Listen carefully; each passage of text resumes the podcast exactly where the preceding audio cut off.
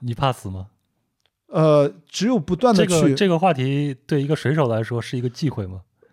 我他们说好像在海上吹口哨是忌讳对，啊，这个我也是海上吹口哨，因为我之前做过南极的节目嘛，啊他跟我讲说，船员们在海上吹口哨会引来这种所谓的海妖，哦，所以他们是这样的一个忌讳对，所以大家都不能吹口哨的。是的，嗯我对死亡，因为我其实，在知乎上写过一篇很长的文章，就是从小就是经历过几次在至少直面过死亡嘛。因为我我爷爷去世就在我面前，就是他就睡就是睡觉就就是算是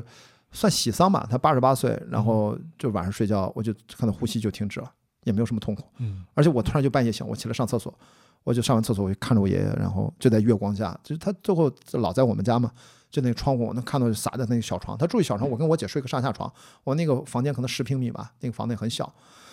然后我就坐在那儿看着他呼吸啊，呼吸就呼吸就停了，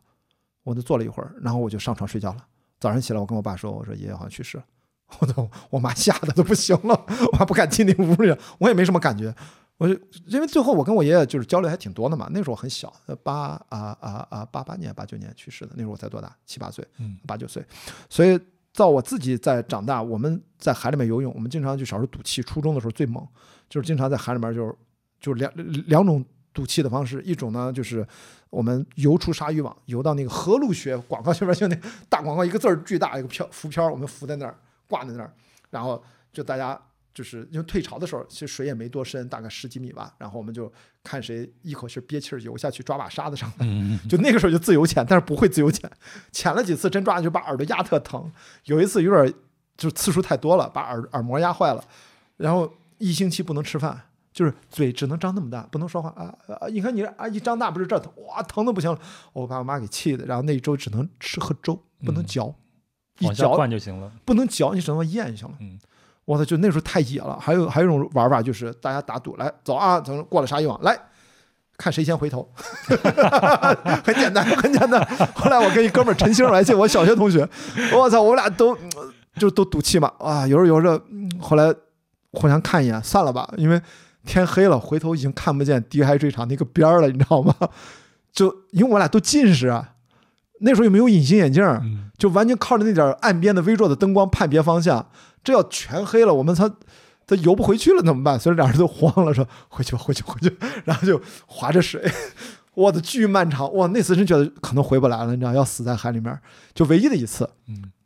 然后到后来游游游游游，就感觉腿快抽筋儿了，缓一缓，没不让他抽，因为我还是有经验在海里面漂着嘛，所以水就是游泳技能不太行，不会自由泳，但水性一直都还 OK，就是飘飘飘，弄弄，我跟陈星我们两个人咔 咔咔，后来终于看着。觉得，因为青岛的那个第一个海水场有个海沟，就是最有，每年在那儿死好几个人，每年都死。就是海沟，就是你过去的时候你觉得很矮，但是它里面一下高起来了，然后它嗯一旦涨潮了之后，不会游泳的就回不来了，游不过这海沟，很多人就死在那儿，就这么傻逼，你知道吗？就就没办法，就每年都是这样。然后呢，我们这种觉得啊，过了海沟应该哦，没准儿就到海沟了啊，再坚持一下，有个到了就到海沟，最后几米啊，第一次脚踩着地的时候，哇，就喝了几口水，兴奋的喝了几口水，然后就那次是真的是最远，呃，以后就胆儿没这么。呃，冲了，就以前老是干这种赌气的事儿，要不就下去，要不就足够远，那有至少几公里吧出去。所以你说我现在要转向铁人三项，其实你爱什么大铁游个几公里，我们无所谓，我大不了全程蛙泳。操，小时候不就干这事儿吗？就是你肯定速度很慢，我得重新学自由泳。所以这是小时候我觉得对深海是那种怎么说？可能那个时候我就感受过好多次，因为我不是说那次才是最远，其实我们经常出去，我们只是没那么夸张就回来了，但一般都是游到了什么呢？就游到。回头一看找不见岸边了，就至少两三公里、三四公里处，因为我们个儿很小，你在那一看就露个眼睛那儿，你不会站得那么高，所以那个时候觉得，我就觉得大海很厉害，你在哪边挂了，没人没人知道。对，所以那个时候我就已经一知道人很渺小，很渺小。但那个时候小时候年轻气盛，你知道吗？就是就是太他妈猛了嘛，就那么作。所以那个时候就是其实跟死亡都是很近的，只是命大。然后再长大了之后，其实就比较顺利。在越野跑，我当然是经历过几次嘛，我也救过别人啊。然后我自己在登那个雪山也差点下不来，那时候也那是一个比较傻，没带吃的，吃的没带够，然后饿的饿出幻觉来了，你知道吗？差点没下来。但那个也基本上靠着冷静啊、醒过来了，然后强行的快速垂降，转危为安，就就还好。所以实际上，最终你会发现，嗯、你越是危险的时候，就跟这个大俗话一样，你其实能够人最后区分在于能不能在最快速的回到理智和清醒的这个层面上，然后就是哪怕已经绝望了啊，也要深呼吸去思考，现在我们还能做什么？我们这一刻只能做什么？其他不要想，然后就去做。这个时候是你能够平安度过危险的最大的概率。就你那个时候不要去想做不成怎么办，没有做不成，因为如果你做不成，比如说你滑坠了，也就一瞬间的事儿，那个时候你就不用想什么，你就挂就挂了，其实就这样。所以当我们意识到这个问题，就是你，所以这个就就是像我现在再说回来刚才那两部电影那个道理，就是你无数次的逼近自己跟，其实我觉得我已经是很求安全、很求安全的人了，我都是极保百分之六十，你想想，我越野跑七八年从来不受伤的人。就摔过几个大马趴，的确是磕疼过，那种硬伤就不算受伤，没有受到那种骨折什么什么都没有。帆船赛就是右肩脱臼了，也不叫脱臼，就是轻微脱位，一直到现在还也没完。你看至少现在能打三百六十度，哦，之前这个胳膊就上不去，后来找个医生给我掰回来了，就还好，就这已经算 OK 了。所以我已经很保守的人，但是呢，呃，我们都要做最坏的打算。所以才会刚才前面在热身的时候我说什么雅迪学堂呀，然后我要拍一个留下一个视频啊，然后这次出发之前可能要拍个纪录片呀，都要给他留下来，也是要做好最坏的打算。如果真的最糟糕的事情发生了，那这个事情不一定是我造成的，可能就是倒霉而已。那这种倒霉发生了，就像我们走在马路上被车撞了，撞残废了，那有可能甚至死了都有可能。所以这个无常呢，其实你一旦接受这个设定之后，你就顾不了那么多，你就把眼前的这个事儿赶紧去搞定，其他的事儿让它发生就发生吧。我们那天看一个心理学统计说，我们焦虑的百分之七十多的事情它是不会发生的，只有呃只有百分之五的事儿发生了，呃剩下百分之十几发生了你也能解决，就只有百分之五的。一些概率发生了，你也解决不了，给你带来很大的麻烦。但是我们因为这百分之五的这种糟糕的可能性，却影响了我们日常的对很多的神。这就是我们日常焦虑的一个来源嘛，就是对未来的一个焦虑，对未来未知的一种焦虑嘛。也就是说，我现在我妈最担心的生老病死啊，没人照顾啊，到老了一个人怎么办？就类似这些问题啊。我认为也就是跟那百分之五其实一样，不是说我妈说的不对，就是我妈说的是一个极小概率。但如果那个我为了那个极小概率，现在要付出那么大的去应对的那个成本，甚至改变了我的生活方向，那这个事儿，但是但是我这个大部分人都是为了极小的概率改变了自己的生活。呃。我觉得，比如你正常该买保险，该买什么一些应对措施，其实不就是用来应对那绩效概率的吗？但是我这个呢，一定要告诉咱们的听众朋友啊，就是咱们听这个播客，千万不要被我忽悠了。就是这些东西不当然是建立在我们已经在这个城市的生活环境下，已经具备了一定的生活技能，具备了一定的我们的基本的呃生存的素质吧，学习能力吧，以及赚钱的能力。也就是说，我能知道自己混个温饱。是没有问题的情况下，我才能活得相对来说，我先选择放弃很多东西的情况下，我再选择一定上所谓的精神上的追求，嗯，或者别人以为的那种精神上的自由，谈不上什么自由，就是追求吧。不然的话，如果你现在连自己吃饭都还有问题，你就当这期节目没有听过，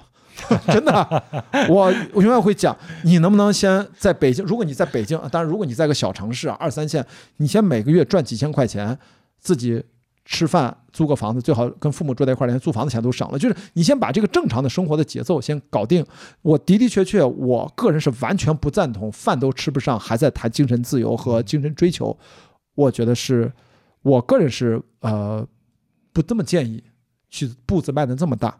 就我当然是我只是说放弃我们每年流水能赚大几百万，我们现在正常努力，以我们正常的社会经验和社会资源，每年赚个百八十万。正常流水有个百分之三十左右的毛利率怎么样？咱就至少年收入、利润、可支配收入能不能有个几十万、小几十万到大几十万都是有可能的，而且没有那么难。这个咱不是在凡尔赛，对吧？咱们毕竟活的这把年纪，但是你要知道，横向来对比，你我这个年纪，他们都是在追求年薪，至少。一百万起，甚至更高，其他的收入，各种的项目的收入，可能每年可能他要支付房贷，买了很贵的房子，有了两个孩子，他必须要维持高收入，才能维持他这个生活的品质不下降。而我现在每个月可能大概租房子的钱和乱八加起来，可能我不知道一万两万或怎么样的。其实你会发现，你一年下来你花的钱基本是固定的，